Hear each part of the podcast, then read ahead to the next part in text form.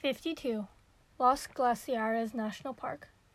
Los Glaciares National Park is on the Argentine side of Argentino Lake and the glacier Perito Moreno.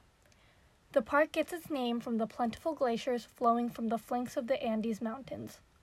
Where some of the park's most notable glaciers end, a series of colorful glacial lakes begin.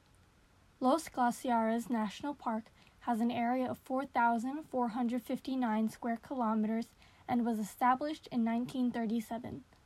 The park has two distinct regions forests and grassy plains in the east, and needle like peaks, lakes, large glaciers, and snowfields in the west.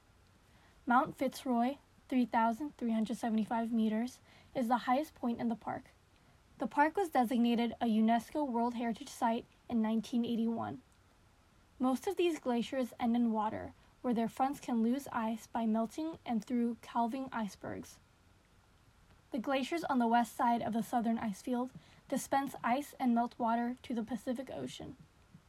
Lago Argentino and Lago Viedma are the two main freshwater lakes connected to Los Glaciares National Park.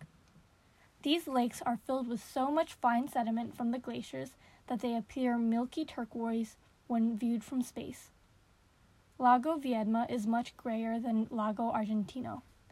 That's because Lago Viedma receives sediment rich water directly from Viedma Glacier.